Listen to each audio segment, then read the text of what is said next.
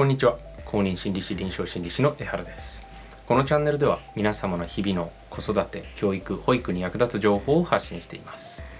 今日は子供がもっと可愛く見える上手な褒め方のコツという講演を前編と後編に分けて、え、お話をしてみたいと思います。それでは行ってみましょう。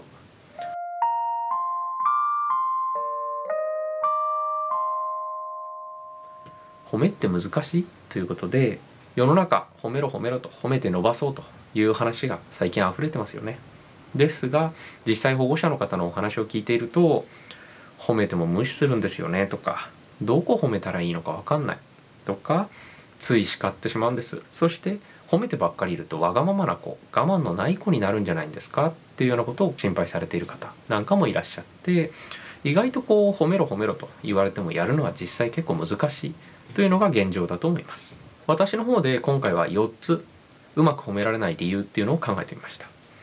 一つは一番上褒めなきゃと意識しすぎているということでこちらは例えばあの何かじゃあ面白いこと今言ってって言われた時に突然そうやって言われるとあなんか面白いこと面白いこと面白いことっていう感じでちょっとこう突然言われるとやっぱ出せないですよね。褒めも実は同じであなんか褒めなきゃなんか褒めなきゃと思ってお子さんをこう追っかけて睨みつけていても意外とこう褒めればと思えば思うほど出てこないので、まあ、意識しすぎ問題というのが1点目にあります。次2点目ということで教科書的な褒め方へのとらわれというふうに書かせていただきましたが、まあ、育児書とかそういったものを見てみた時に子供は高い声が好きだし大げさなリアクションが好きっていうような形で、まあ、例えば「うわすごい頑張ったね偉いね」みたいに派手に褒めましょうっていうようなものが書いてあったりする。その方が伝わるとかって書いてありますけれどもいや私ちょっとそういうキャラじゃないんだよなとか思ったりあれはできないなと思うとついこう二の足を踏んでしまう。で褒められない。3つ目が褒めポイントに気づいていないということでまあ目の前でお子さんがいろいろなことをやっていてその中にはお子さんなりに成長した部分とか頑張っている部分っていうのが意外とあるんですけれどもそれにこちらが気づいていないというのがあるかなと思います。4つ目はちょっと毛色が違って、えー、疲労ストレス型でもう可愛いと思えないということで育児家事仕事夫婦関係とかいろんなことが忙しかったりまあすごく苦しかったりしてそれによって疲労とかストレスが溜まりすぎてしまう。そうしてだんだんお子さんはもうそもそも可愛いとか思えるそういう余裕がなくなってくる。褒めるとか褒めないとかそういうレベルの話じゃなくなるというような部分が褒められない理由には一つ関わってくることがあるかと。思います今回の内容の中では上の3つを扱ってちょっと一番下は扱わないんですけれどもこの扱う内容の中でも上の3つを2つに分けてみました。まず上2つが褒め方の問題。で3つ目褒めどころの問題。ということでそれぞれ対応したお話をしてみたいと思います。最後のこの親の余裕の問題にあたる疲労ストレス型っていうのはまた別の機会にお話をしてみたいと思います。まずは褒めて伸ばすっていう言葉の大きな誤解について扱っていきましょう。一番大きいのがこの褒めて伸ばすイコール叱ってはいけないだと思っているというような誤解。多分言葉で言われると皆さんも褒めて伸ばすって別に叱ってはいけないとは言ってないっ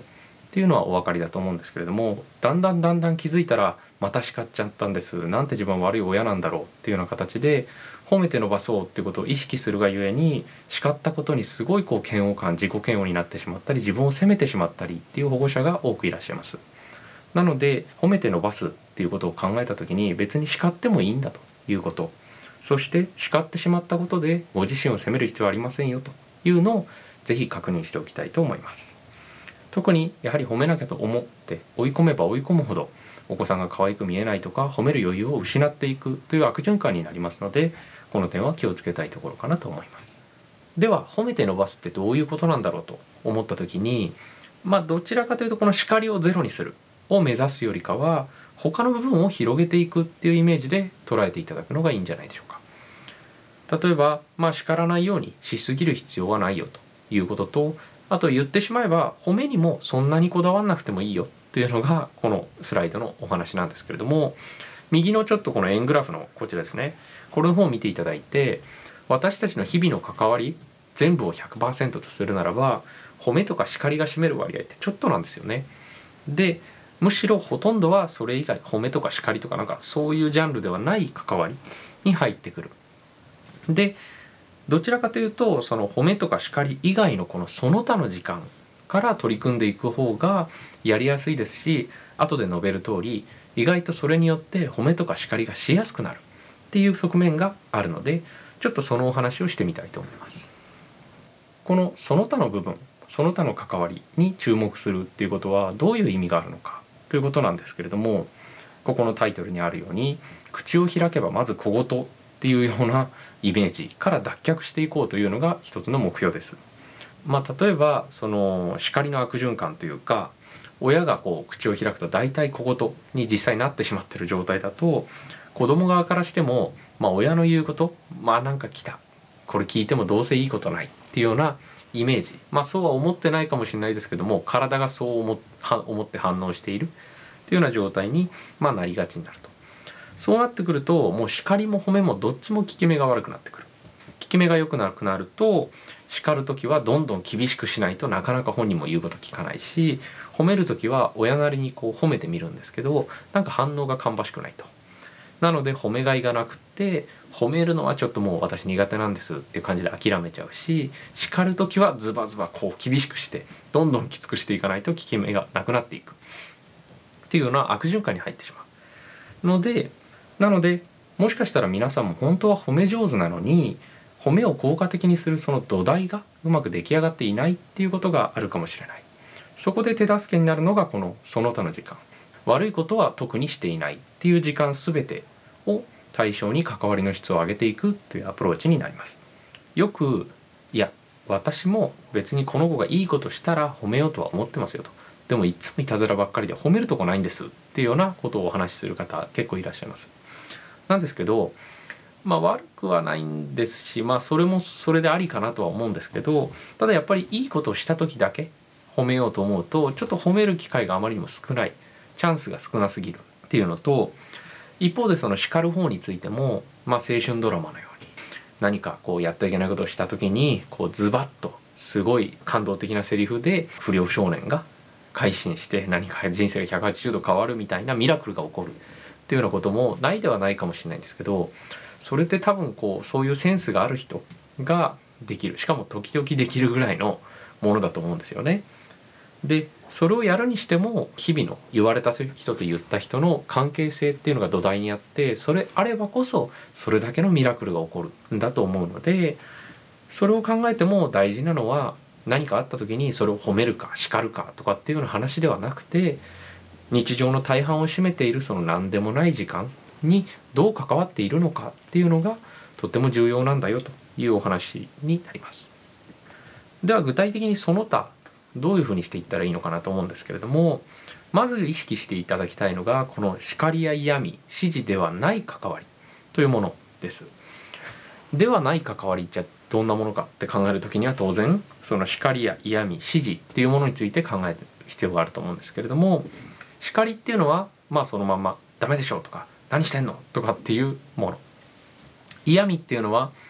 例えばお子さんがゲームにすごい集中して何時間でもやってるっていう時にその集中力が勉強で活かせればねとかっていうものとかたまたまたまたま まあ何かお子さんがすごくいい点を取ってきた時に毎回こんぐらいやってくれればいいんだけどねみたいに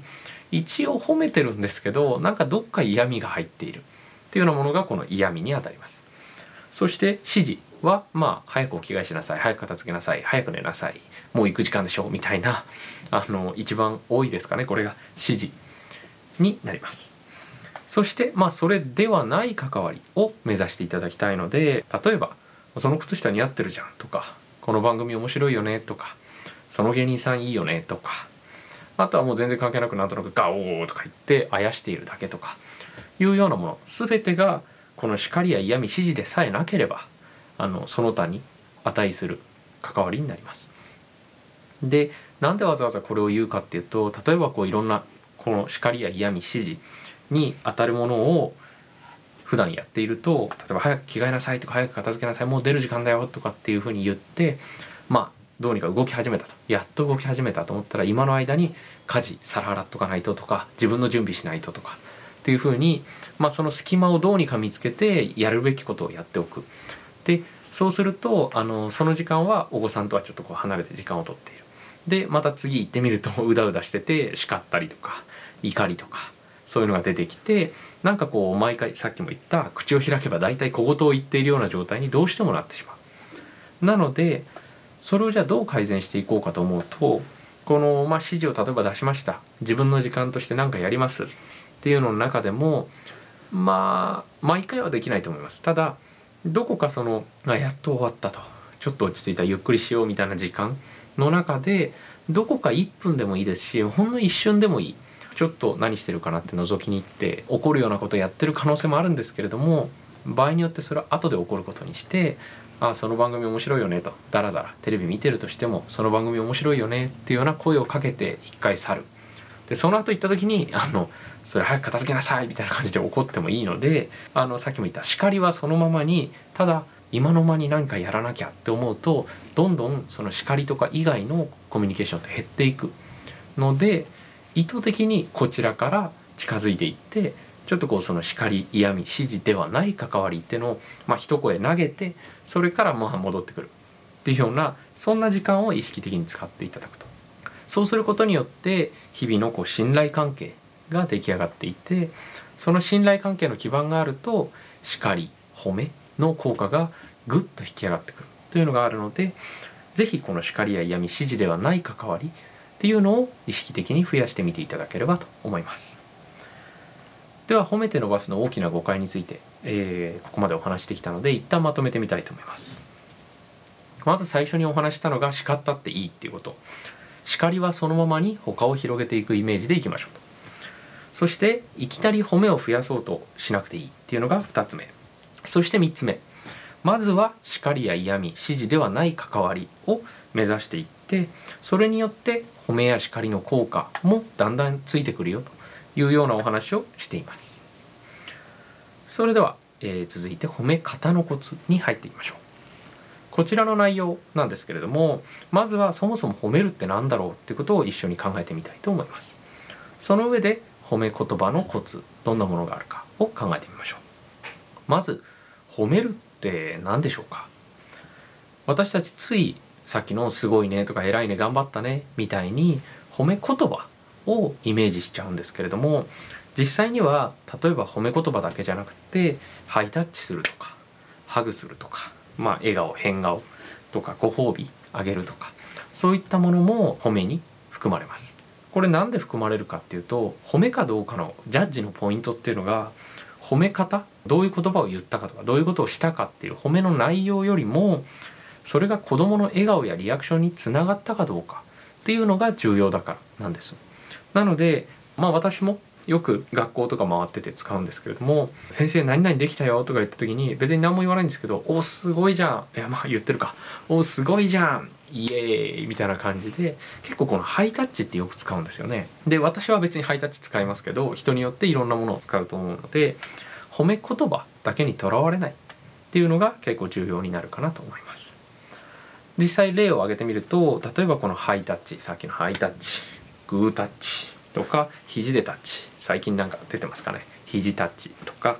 あと変顔してみたりお小遣いあげたりシールもそうですし当然褒め言葉まるでプリンセスみたいだねとか、まあ、場合によってはさっきのガオーっていうそのあやしているとかあとは一緒に遊ぶっていうのなんかも褒めとして機能するものになります。ここでちょっと余談なんですけれども物で釣るお小遣いとか何か買ってあげるとかいうのはちょっと悪いことのイメージで持たれてる方多いかと思いますでこれについてまあ私たちのスタンスで言えばですけれどもその使いすぎなければ別に悪いことじゃないんじゃないかなっていうふうに考えています。まあ、大切なポイントが何かあるとするとそれは物だけにはしないこと例えばテストでいい点取ったら、まあ、新しいゲーム機を買ってあげるっていうようなお話だとしてゲーム機をまあただ買ってはい頑張ったねとかっていう感じでやるっていうよりかは物をこう買ってきてあの渡す時にこれはあのそのご褒美だよということであの必ず褒める態度とか褒め言葉をセットにして物と一緒に渡すと。そうすると物をもらった直接的な喜びっていうのが褒め言葉にだんだん乗り移っていって今度は物がなくても褒められたことだけでもその時のような少し喜びがこうじわじわっと移ってくる。っていうようなものをま目指していきたいので物だけにはせずに褒め言葉や態度をセットで伝えていきましょうというのがこちらのポイントです。このように褒め言葉だけじゃありませんよというお話したんですけれどもとはいえどう声かければいいかっていうのも気になりますよね。なので続いて褒め言葉に関するコツっていうのも見ていきましょう。私の方では3つコツを挙げています。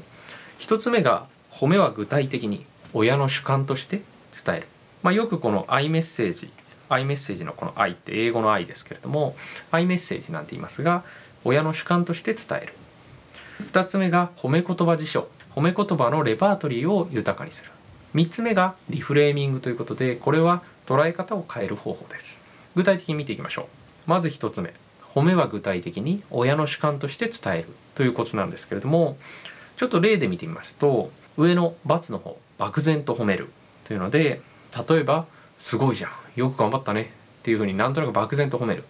もちろんこれもないよりマシなんですけど例えばお子さんがこうなんかふてくされた感じで全然すごくないしとかって言ってきた時に親としては「なんだこいつ」ということでちょっとムカッとしてみたり全然すごくないって言われるとまあ確かにそんなに言うことでもなかったかなっていう気持ちがこっちにもあると切っ先が鈍ってしまう。でそうなるとそのせっかく褒めたんですけどそれをこう伝えきれずになんとなくうやむやになってこう気まずい雰囲気になって終わるっていうようなことが起こってくる。なので下の丸の部分。例えば前はこう結構手が出ちゃうお友達トラブルで手が出ちゃうような子だったんだけどあの保育園の先生に今日聞いてみると今日はあのいつもだったら手出てるのになんか隅の方で泣いてましたというような形。前は手が出てたのに今日は泣いてた。すごいかっこいい話ではないかもしれないけれどもでも涙で代わりに耐えたっていうのはすごい頑張ったなっていうふうにお父さんは思うよ。お母さんは思うよ。っていうような形で具体的な根拠を示しながらお父さんはそう思うよ。お母さんはそう思うよ。みたいに私はそう思うよ。っていう愛メッセージで伝えていく。でそうすることで根拠が具体的になりますよね。っていうことは全然すごくないしとか言われてみてもいやそうかな。まあ客観的には分かんないけどでもお父さんはすごいと思ったなっていう形で結構こう揺るがないもう一押し褒めをこう押し込むことができる。のでこう反論というかある種試してくる駆け引きがあってもこう負けずに伝えやすいっていうようなポイントがあるかなと思います。ちょっとここでそのポイントを踏まえて日々の褒めを振り返ってみたいんですけれども例えば褒めの根拠明確でしょうか？なんとなく漠然と褒めたりしてないですかね？どんなところを偉いすごい頑張ったっていうふうに思ったんでしょうか？是非根拠を明確にしてみましょう。そして例えば誰々さんの方がすごいしこんなの全然当たり前だしとかっていうふうに言われた時に切っ先鈍ってませんかと。自信を持っていやいやと。もう一歩どしっと押せるかどうか。これ結構重要なので是非振り返ってみましょう。では次。2番目は褒め言葉辞書を豊かにしましょうというお話。褒め言葉って意外ととっさには出ないんですよね。叱りの言葉っていうのは皆さん創意工夫を凝らしてすごいポンポンポンポン出るんですけれども褒め言葉ってなかなか出ない。でこれは私も恩師から言われたことなんですけれども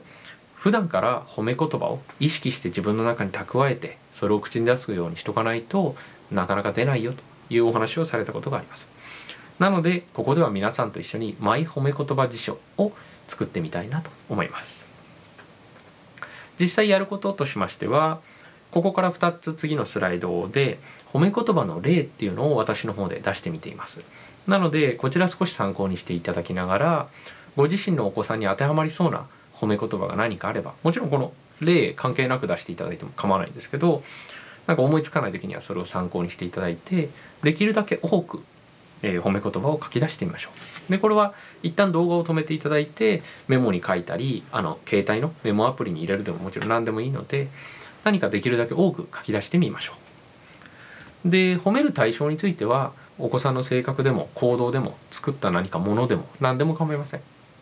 あの最近あった出来事とかやっていた遊び作ったものとかそういったものをちょっと思い出しながら何かあるかなっていうのをイメージしながらやってみると作りやすいんじゃないかなと思います。では、えー、褒め言葉の例を次のスライドで示していくので、まあ、時折止めながら書いていってみてください。まず1ということでまあうまい下手っていうのは簡単ですよね。そこにでも個性的だなとかあのまあ場合によってうまくはないけどすごいこうもう紙からはみ出すような絵を描いてたりとかしてダイナミックだなとかっていうことあるんですけどまあそんなのもいいかなと性格とかだったらアイディアマンだなムードメーカーだなフットワークが軽いなとかいうなのがある。辞書例2の方を見ていった時にここであの意外とおすすめなのがこの右上にあるこれ誰々さんが褒めてたよ感謝してたよっていう言い方。先ほど iMessage で言おうっていうのを伝えたばっかりなんですけれどもこの「誰々さんが褒めてたよ」シリーズも結構使いやすい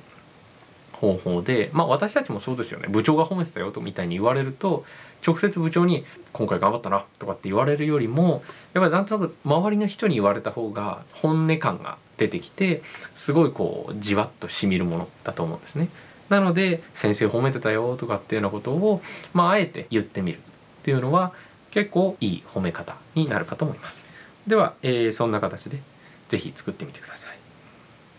内容をちょっと進めたいと思います。3つ目のリフレーミングなんですけれどもこれ褒め言葉が思いつかない時とかに、まあ、ある種逆に短所はボンボン出てくるとかっていうことであればその短所の見方を変えてそれを褒めるポイントにしていこうっていうようなものです。例えば落ち着きがないんですうちの子とかっていうんであれば落ち着きがないっていうのは意外とフットワークが軽いってことかもしれない。アイデアマンだったりするかもしれない。意外とムードメーカーな子も結構多いですよね。変なこだわりが強いということであれば個性的とか職人気質かもしれない。見えっ張りだったらそれは向上心があればこそ見栄を張りたくなるし見えっ張りになってしまうのかもしれない。へりくつや口答えが出てきたというのも自分なりに考えるようになってきたからこそへりくつとか口答えをするようになってきたのかもしれない。ということで、まあ、成長の証として捉えるっていうことも可能かなと思います。どう表現しても現状客観的な現実っていうのは変わりません。ただその捉え方を変えることによって私たちの言葉かけであるとか態度っていうのは変わっていくのでそれによって未来がどんどん変わっていく。そう考えるとたかが捉え方なんですけれどもされど捉え方ということで未来を変えていくのには役立っていくものなので是非これも、え、意識していただくといいかなと思います。まとめに入りたいと思います。まず1つ目褒め方の内容よりもそれが子どもの笑顔とか喜ぶ姿リアクションにつながったかどうかっていうのが重要でそれによって褒めだっていうふうに考えるんですよ。褒め言葉だから褒めなんじゃない。笑顔につながったから褒めである。そんな考え方を私たちはしています。そして褒め言葉っていうのは普段から蓄えて口に出す練習をしとかないと光の言葉と違って なかなかとっさには出てきません。なので是非今回の褒め言葉辞書のようなもの最近あんまり褒めてないなと思えば褒めるポイントを探すためにも作ってみていただくといいかなと思います。そして口に出す練習っていうのがあるので仮に恥ずかしくてもせっかく今日褒め言葉辞書を作ったわけですからいつ褒めるのと言われれば今日でしょと言わざるを得ません。まあ今日別に何かあったことじゃなくてもいいんです。以前あったことその今回思い浮かべて作ったその褒め言葉辞書の部分のことに関してちょっとちょっとと突然呼んでであのあの時のあれだけど、まあ、改めて考えてみるとこういうところがあのお母さんすごいなっていうのを改めて思うよと。なんかちょっと思い出して感動したみたいに伝えてみると。いうことでなんで今呼ばれたんだろうと。いうようなあの不自然さがあるかもしれないんですけどそんな不自然さは全然別に構わない。その褒めを伝えずにこうまた日々を重ねていくことを考えればむしろここでどんだけ不自然だろうがそれをせっかくなので是非伝えてあげてください。そして仮に褒めてみたけれども 反応がいまいちだった。うまく褒められなかったということであったとしてもトライしたということにまた意味があるかと思いますので褒められたという自分を自分で自分を褒めてあげられるといいかなと思っています。これで今回の、え、講演の内容は以上になります。これからもこのチャンネルでは皆様の子育て教育保育に役立つ情報を発信していく予定です。是非チャンネル登録の方よろしくお願いいたします。その他私の心理の江原のアカウントで Twitter やノートもやっています。そこでも情報を発信していますので是非チェックしてみてください。最後に、えー、フクロウ先生というオンライン相談室を開催しています。こちらでも個別にお電話とか、えー、スカイプなんかを利用して相談を承っておりますので是非何かお話聞いてみたいよという方がいらっしゃればそちらの方も概要欄にリンク貼っておきますので覗いてみてください。それでは今日は以上になります。また次の動画でもお会いしましょう。ありがとうございました。